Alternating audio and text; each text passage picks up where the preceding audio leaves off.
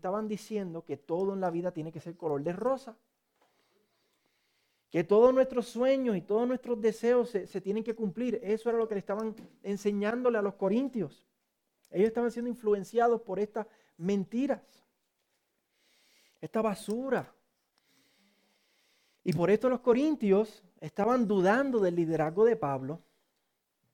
¿Verdad? Pablo no está con ellos. Los que están con ellos son estos falsos apóstoles que le están enseñando estas mentiras y, les están diciendo, Pablo les enseñó esto y les dijo esto. Todo eso es mentira. Miren la vida de él, cuánta debilidad, cuánto problema, cuánto sufrimiento.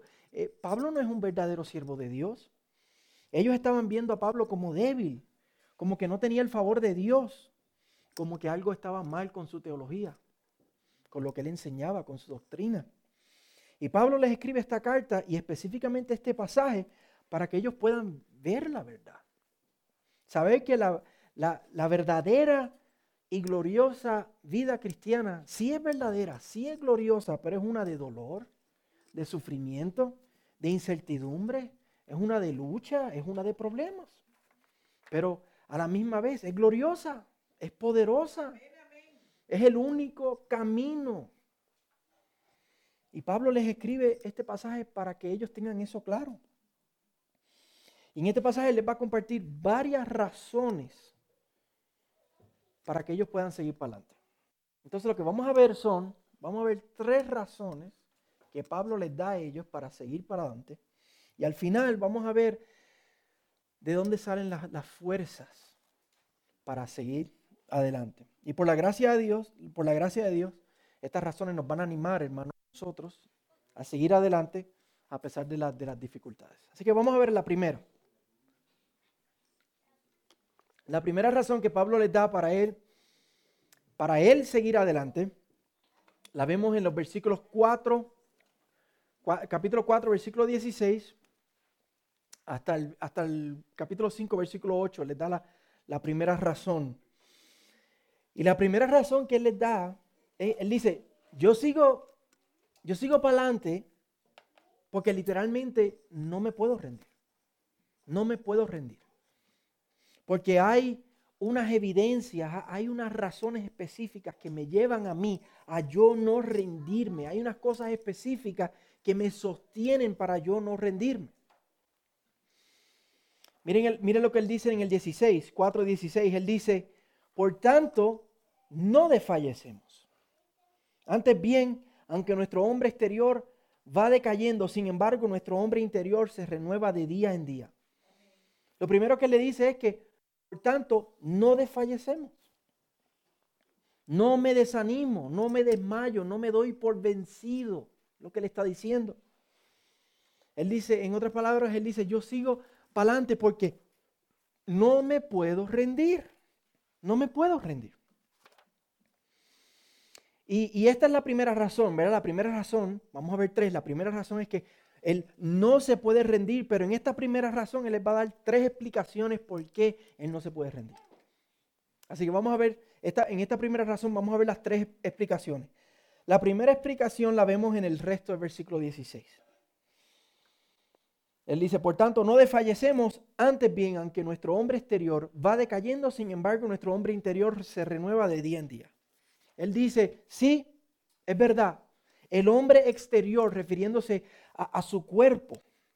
El hombre exterior se está desgastando, está decayendo, se está realmente muriendo, su cuerpo se está muriendo. E, e, e, él está diciendo, ¿verdad? Que su cuerpo se, está desgastando. Imagínense como si fuera una barra de jabón, ¿no? Una barra de jabón que se queda ahí debajo de la ducha y, y, si, le está cayendo una gota o está en un lugar mojado, vas al otro día y encuentras la mitad de la barra del jabón, ¿no? Y algo así es que le está diciendo, sí, el hombre exterior se está desgastando, pero él dice, pero el hombre interior, su espíritu, su alma, se está renovando de día en día. Y, él dice que su, por, qué él dice que su hombre interior se renueva? Y, nos dijo eso, lo vimos la semana pasada, por ese tesoro en vasos de barro que nosotros tenemos, por esa gracia, por ese poder de Dios, por esa gloria de Dios que vive en nosotros, ese tesoro que vive en nosotros. porque también como él dijo en, en el capítulo 13, en el versículo 18, él dijo, pero todos nosotros con el rostro descubierto, contemplando como un espejo la gloria del Señor, estamos siendo transformados en la misma imagen de gloria en gloria como por medio del Señor el Espíritu. Él sabe que mi hombre exterior se está desgastando, pero todos los días, por esa gracia de Dios que vive dentro de mí, por ese poder de Dios que vive dentro de mí, somos renovados. Somos renovados porque estamos contemplando al Señor, porque tenemos el Espíritu de Dios dentro de nosotros. Por esa gloriosa y poderosa realidad, todos los días somos renovados.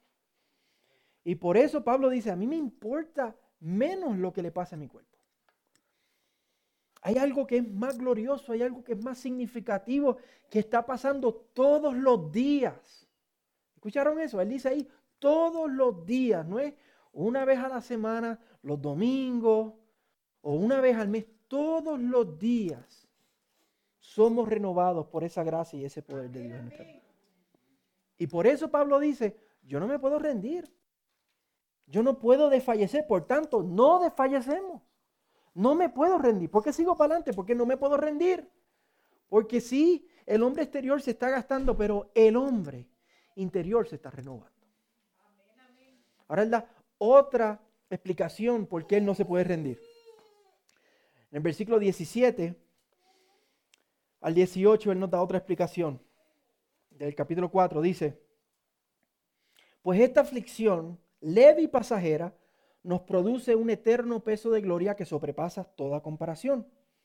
Al no poner nuestra vista las cosas que se ven, sino en las que no se ven, porque las cosas que se ven son temporales, pero las que no se ven son eternas. Él compara lo que él está sufriendo ahora con la gloria que viene. Y él dice que cuando tú comparas eso, cuando tú haces esa comparación en la mente de Pablo, cuando él compara esas dos cosas, él dice, es que es incomparable. Es incomparable. Que la gloria venidera es tan excelente y es tan gloriosa que la tribulación actual, los problemas actuales que él está sufriendo, le parecen leves y pasajeros. Escuche esas palabras que él usa. Leve y pasajero. Y Pablo estaba sufriendo, mis hermanos, en Éfeso. Dice allí que la iglesia que, él, sufrió, que, el sufrimiento que le estaba pasando eran como fieras. Pero él está diciendo que para él eso es leve y pasajero, momentáneo, ligero comparado a la gloria venidera. Y él dice aún más, él dice que el sufrimiento que él está pasando ahora solo le hace desear más la gloria venidera. Que mientras él más sufre, le produce en él desear más la gloria venidera. Piensen en este ejemplo para poder entender eso cuando él dice que nos produce un eterno peso de gloria. Imagínense que ustedes. Todos sabemos, si tú tomas mucha agua y tomas mucha agua, ¿qué va a pasar? Al ratito usted va a entender, usted va a sentir, ¿verdad? Eh, baño. Y si usted espera un ratito más, ¿qué va a pasar? Esas ganas de ir al baño van a pesar más, van a incrementar. Y si usted espera un poquito más, pues a más tiempo que usted espere, más ganas le van a pegar y usted va a tener que correr. O un accidente o algo va a pasar. Y eso es lo que Pablo está diciendo, que los sufrimientos, los sufrimientos que, él está, que él está experimentando le están produciendo a él un eterno peso de gloria. Sus ganas de ir al cielo, no al baño, sus ganas de ir al cielo están aumentando más y más y más. Y, y, para él, esa otra razón por la cual él no se puede, no puede rendirse, no puede desfallecer, porque es que todos estos problemas lo que están haciendo es hacerlo a él desear más el cielo.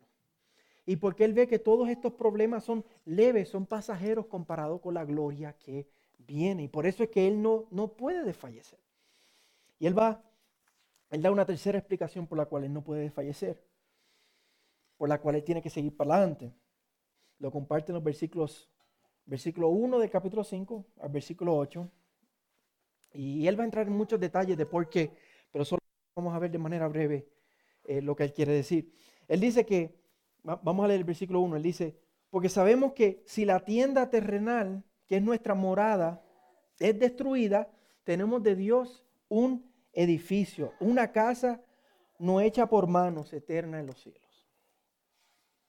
Él dice que él sabe que sabe que si esta tienda terrenal, y cuando él habla de tienda terrenal se está refiriendo a su cuerpo, Al, al hombre exterior que se está gastando, a donde uno siente el dolor y los sufrimientos, a eso es lo que se refiere por tienda terrenal, que si este, este cuerpo fuere destruido, que de Dios tenemos un edificio hecho por las manos mismas de Dios. Y por edificio lo que se está refiriendo es al cuerpo glorificado, al cuerpo glorificado que nosotros vamos a tener. Cuando el Señor, como, como vimos en Tesalonicenses, cuando el Señor vuelva por nosotros, los muertos en Cristo resucitarán y los que estén vivos van a ser transformados. Lo vimos en 1 Corintios capítulo 15, lo vimos en detalle de eso, de ese edificio es que Él está hablando, del cuerpo glorificado que vamos a recibir cuando resucitemos en Cristo. Y esa verdad lo alienta a Él. Eso lo, alienta primero porque Él dice que este cuerpo por el, por el cual nosotros tanto sufrimos, en el cual tanto nos dolemos, Él dice, este cuerpo es solamente una tienda terrenal, es algo temporero. Otras versiones dicen es una carpa, es una tienda de campaña, es un tabernáculo, es algo temporero, no es algo que es permanente. Comparado al cuerpo glorificado que vamos a recibir, es algo temporero y que y, la única comparación que él encuentra entre el cuerpo que tenemos ahora que sufre con el cuerpo que vamos a tener luego, el cual va a ser glorificado, él lo compara a un edificio. A un edificio. Póngase a pensar usted por un momento. Compara una casa de campaña con un edificio. Imagínese una tienda, imagínese una tienda de campaña. Vaya ¿verdad? a Walmart y vaya al área de deporte y busque allí una tienda de campaña y se compra una de esas que valen 45.98 y, y, y monte esa tienda de campaña, imagínesela. Y ahora imagínese el edificio, ese, el, más alto que tenemos aquí en, Colorado Springs, el, el, Wells Fargo Tower, que está ahí en Colorado y Cascade, que tiene el techo turquesa, que no es un edificio grande, sinceramente. Si usted compara ese edificio con otros edificios de otras ciudades, ese edificio es chiquitito, pero es el más grande que tenemos aquí. Ponga una tienda de campaña al lado de ese edificio. Compáralo. Eso es lo que Pablo está haciendo. Él está comparando su cuerpo ahora con el cuerpo que va a tener cuando el Señor regrese. No hay comparación. No tiene comparación. La única comparación que él, encuentra es una tienda de campaña con un edificio. Algo así es lo que él está pensando en su mente. Y lo segundo que lo alienta no es tan solo que el cuerpo que vamos a recibir es uno glorificado, que, que va a ser como un edificio, sino que él sabe que ese cuerpo resucitado es nuestro y es seguro. Que porque Cristo resucitó, nosotros vamos a resucitar con Él. Eso lo vimos en 1 Corintios 15. Es seguro. Y en el 5.5, en el versículo 5, Él dice que tenemos al Espíritu de Dios como garantía, como adelanto de eso. O sea, eso es nuestro ya. No es que si nos portamos bien o si cumplimos con esto o con aquello. No, el Señor nos lo ha dado como un regalo. Y cuando Él vuelva va a cumplir esa promesa. Y por eso es que Pablo dice, yo no puedo desfallecer. Yo no me puedo rendir. Porque es que yo tengo razones para seguir adelante. Y nosotros, hermanos, pensamos en estas cosas como Pablo piensa en ellas. Pensamos, ¿verdad?, que nuestro cuerpo ahora no se compara al edificio que vamos a tener. Que los problemas de ahora son leves y son pasajeros comparados a la gloria que va a venir, que pensamos en esa realidad que sí, nuestro hombre exterior como una barrita de jabón se está desgastando, pero el interior se renueva de día en día. Pensamos en esas cosas y dejamos que estas gloriosas verdades nos inunden y nos, nos llenen de valor y de fuerza y de seguridad. ¿O somos como los corintios que solo nos fijamos en lo temporal? Porque eso fue lo que él le dijo. En el versículo 18 le dijo, al no poner nuestra vista en las cosas que se ven, sino en las que no se ven. Los corintios estaban poniendo las cosas que se ven. Y nosotros, si somos sinceros, ponemos la mirada en las cosas que se ven. Pero como creyentes, el Señor nos dice, pongamos las cosas, la mirada en las cosas que no se ven, en el hombre interior, en la gloria venidera, en el cuerpo glorificado que vamos a recibir. Y eso nos va a sostener, hermanos. Tenemos que dejar que las palabras del himno que muchas veces cantamos se, apoderen de nosotros. El, himno que dice, pon tus ojos en Cristo, tan lleno de gracia y verdad, y lo terrenal sin valor será a la luz del glorioso Señor. Eso es lo que Pablo le está diciendo a los corintios. Y esa es la primera razón. La primera razón que les da es que Él no se rinde porque simplemente no puede rendirse. Porque hay verdades que lo sostienen, que lo llevan a no rendirse. Pero ahora Pablo les va a dar una segunda razón para Él seguir para adelante. Y la vemos en el verso 9. La segunda razón dice, por eso, ya sea presentes o ausentes, ambicionamos agradar al Señor. Presentes o ausentes, queremos agradar al Señor. Y verá, cuando Él dice presente, se está refiriendo a presente con el Señor, en la presencia del Señor, si el Señor lo llama, o ausente es del Señor, porque en este cuerpo caminamos por fe, pero estamos ausentes del Señor porque no estamos con Él en, su presencia. Eso es lo que se refiere a presente o ausente. Pero Él dice, ya sea presente o ausente, la ambición de Pablo es agradar al Señor. Agradar al Señor. Para él agradar al Señor es de suma importancia. Es bien importante para él agradar al Señor. Eso es lo primordial, eso es lo imprescindible en la vida de Pablo. Yo quiero agradar al Señor, es mi ambición agradar al Señor. Y eso le da razones a él para seguir para adelante.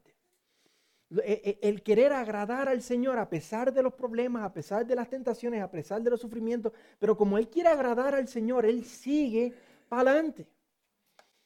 Esa, esa verdad de agradar al Señor lo sostiene, agradar al que lo salvó, al que lo llamó.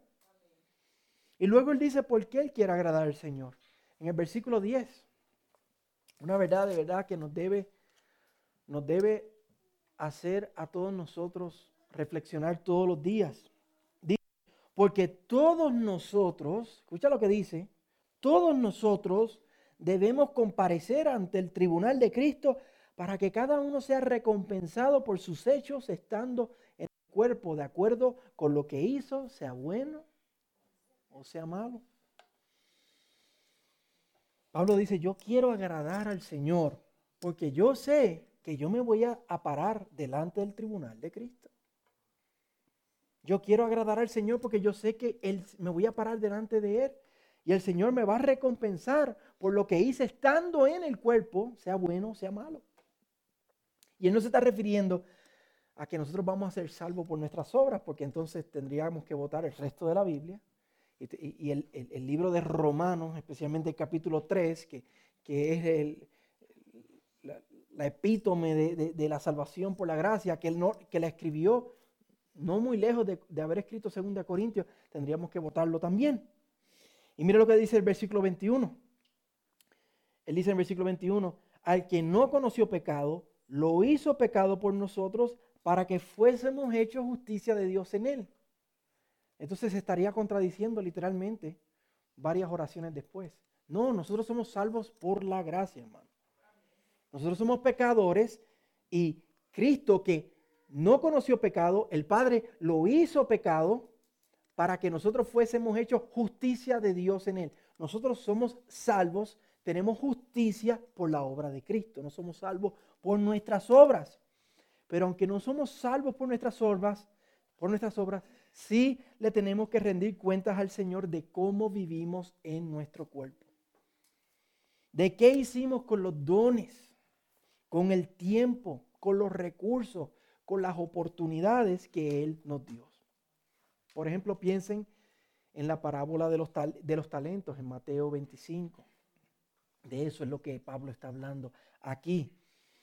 De cómo el Señor nos va a pedir cuentas a cada uno de cómo hemos vivido nuestra vida. Pablo sabe esta verdad y él sobre todas las cosas quiere agradar al Señor. Pablo quiere agradar al Señor.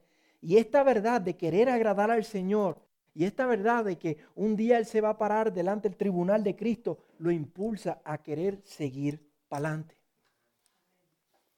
Él quiere agradar al Señor. Él quiere escuchar al Señor decirle, ven, buen siervo fiel, por cuanto en lo poco fuiste fiel, en lo mucho te pondré. Él quiere escuchar esas palabras del Señor. Y por esto, Él dice en el versículo 11, mire cómo Él dice en el versículo 11, por tanto, conociendo el, el temor del Señor, persuadimos a los hombres, pero a Dios somos manifiestos. Él sabe que Dios es un Dios celoso. Él sabe que Dios nos va a pedir cuentas de cómo vivimos. Y Él quiere agradarles como un niño que ama y respeta a su, a su padre y quiere hacer las cosas de manera que su padre le pueda, lo pueda encomiar por, por cómo está viviendo. Y por esto Pablo dice que por temor a Dios, Él persuade a los hombres. Y por persuadirlo a, los hombres, nosotros sabemos que se refiere a que Él evangeliza, que Él sigue compartiendo el Evangelio, que Él sigue poniendo su vida en peligro. Recuérdense cuando estudiamos el libro de los Hechos, de todos los problemas que Él pasó. Cada vez que iba a una ciudad, Pablo parecía que lo, quería, que lo que quería era problemas porque lo primero que hacía era que se metía en la sinagoga a persuadir a los hombres. ¿Y qué hacía? ¿Qué le hacían a él? Lo perseguían. Se metía en problemas. Pero Pablo dice, aunque me metan en la cárcel por predicar el nombre, yo me voy a arriesgar porque yo he decidido obedecer a Dios antes que a los hombres. Porque si yo agrado a los hombres primero, voy a desagradar a Dios. Y sobre todas las cosas, Pablo dice, yo quiero agradar a Dios. Me voy a meter en problemas, sí, pero yo quiero agradar a Dios. Yo quiero agradar a Dios porque sé que un día me voy a parar delante del tribunal de Cristo porque le tengo temor, quiero agradarle. Y hay problemas y hay situaciones, pero no me importa, yo voy a seguir persuadiendo a los hombres porque yo quiero agradar a Dios. ¿Y qué tal nosotros, hermanos? Cuán importante para nosotros es agradar a Dios. Agradar a Dios está en nuestro radar diariamente. El que nos va a delante del tribunal está en nuestro radar. El temor del Señor, que como dice la, la palabra es el principio de la sabiduría, está en nuestro radar diariamente. ¿O es más importante agradar a ciertas personas que nos rodean para tener su favor, para no, meternos en problemas con ellos. Un favor que es temporero y trivial. Muchas veces, hermanos, somos como los fariseos, que Jesucristo les dijo que ellos buscaban más el favor de los hombres que el favor de Dios. Y tenemos que reconocer eso. Ese era el problema de los corintios, estaban más interesados en el favor de algunas personas en el favor de estos pseudos apóstoles que le están enseñando mal. Y Pablo los está llamando al arrepentimiento. Y nosotros nos tenemos que arrepentir también. Y tenemos que decir, Señor, que agradarte sea importante en mi vida. Que temerte sea importante en mi vida. Que la realidad de que un día me voy a parar delante de ti, Jesucristo, a rendirte cuenta de, de yo hice con los dones, con el tiempo, con los talentos, con los recursos que me diste, de que yo hice en el cuerpo. Que esas, que eso, hermano, el querer agradar a Dios, no, sea una razón que nos impulse a seguir adelante, a pesar de los problemas. Pablo les da una tercera razón para seguir para adelante. Versículo 14 dice, pues el amor de Cristo nos apremia habiendo llegado a esta conclusión que uno murió por todos y por consiguiente todos murieron.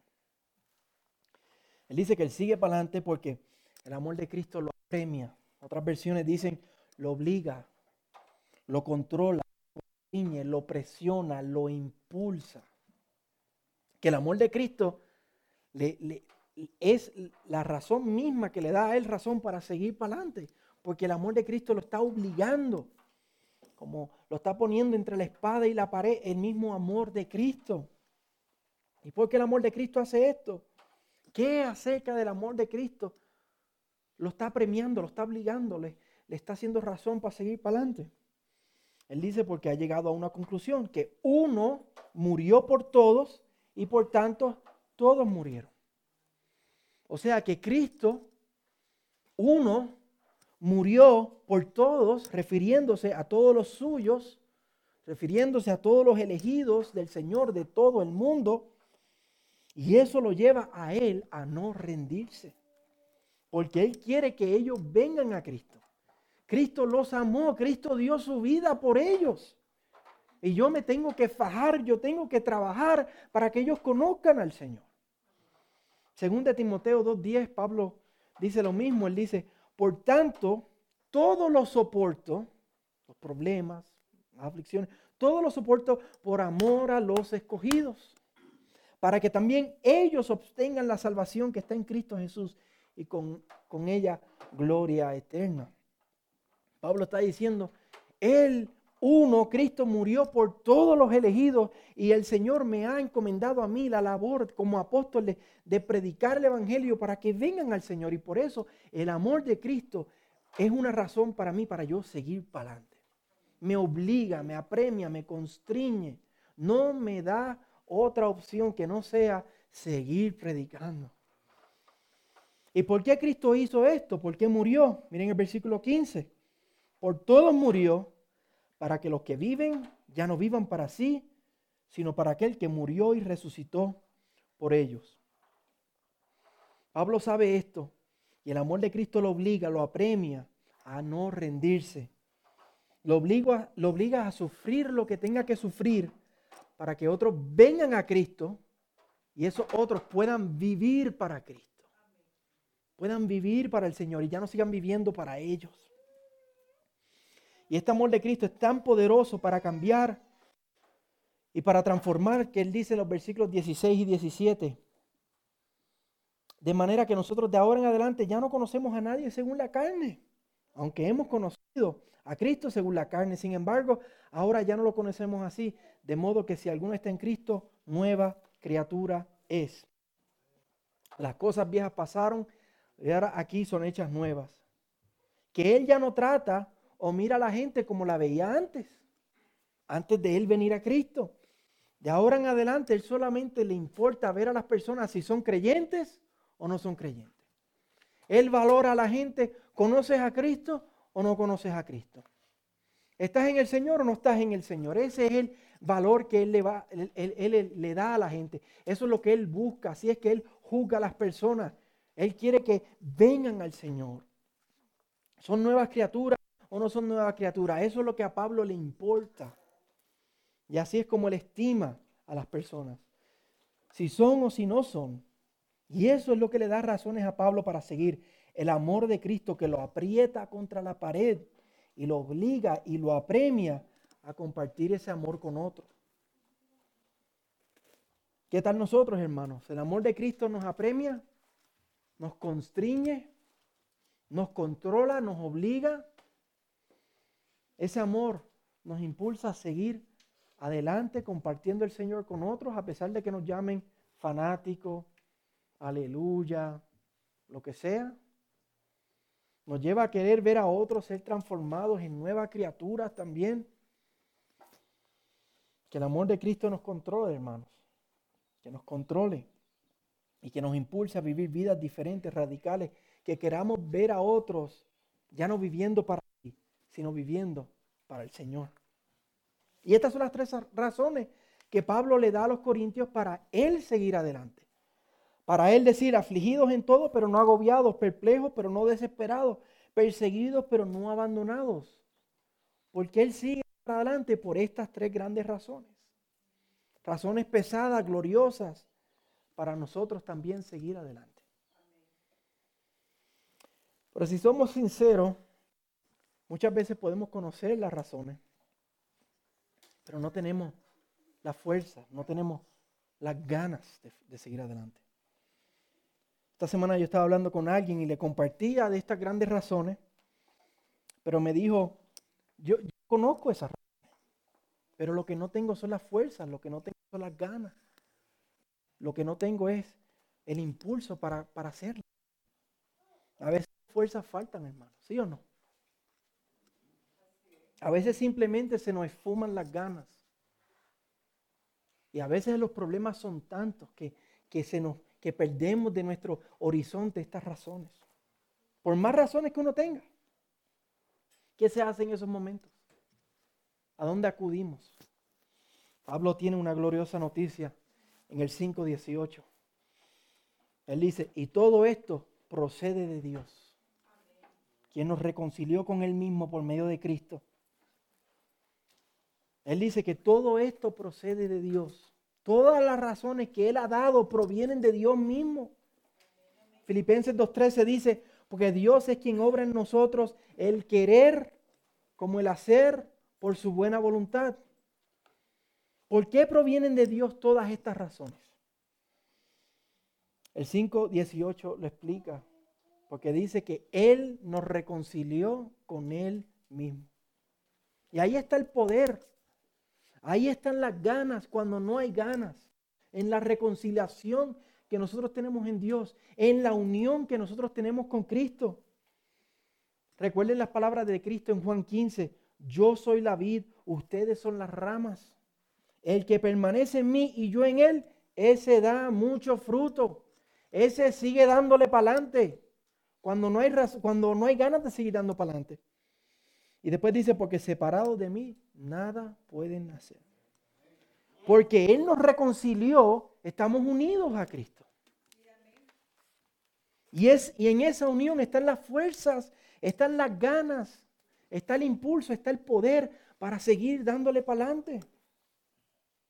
De la misma manera que una rama o una hoja o un fruto recibe su verdura, su, fuerza, su, su vida, su dulce, del tronco, de esa misma manera nosotros espiritualmente estamos conectados a Cristo y de ahí provienen nuestras fuerzas.